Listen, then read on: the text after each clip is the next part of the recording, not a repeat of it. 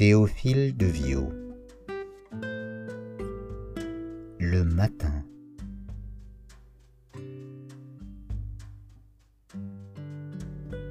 L'aurore sur le front du jour sème l'azur, l'or et l'ivoire, et le soleil, lassé de boire, commence son oblique tour.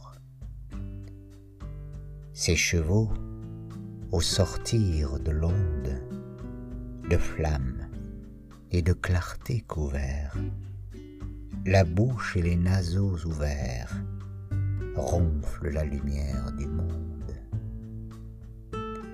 La lune fuit devant nos yeux, la nuit a retiré ses voiles. Peu à peu le front des étoiles s'unit à la couleur des cieux.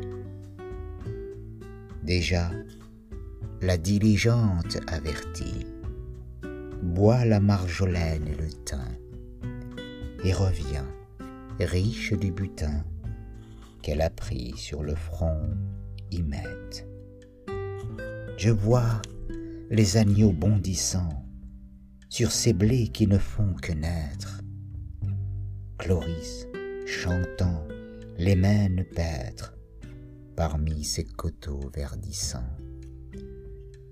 Les oiseaux d'un joyau ramage, en chantant semblent adorer la lumière qui vient dorer leur cabinet, leur plumage.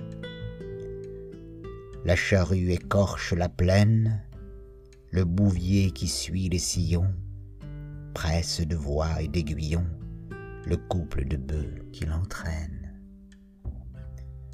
Alix apprête son fuseau. Sa mère, qui lui fait la tâche, presse le chanvre qu'elle attache à sa quenouille de roseau. Une confuse violence trouble le calme de la nuit, et la lumière, avec le bruit, dissipe l'ombre et le silence. Alidor cherche à son réveil l'ombre d'iris qui l'a baisé et pleure en son âme abusée la fuite d'un si doux sommeil.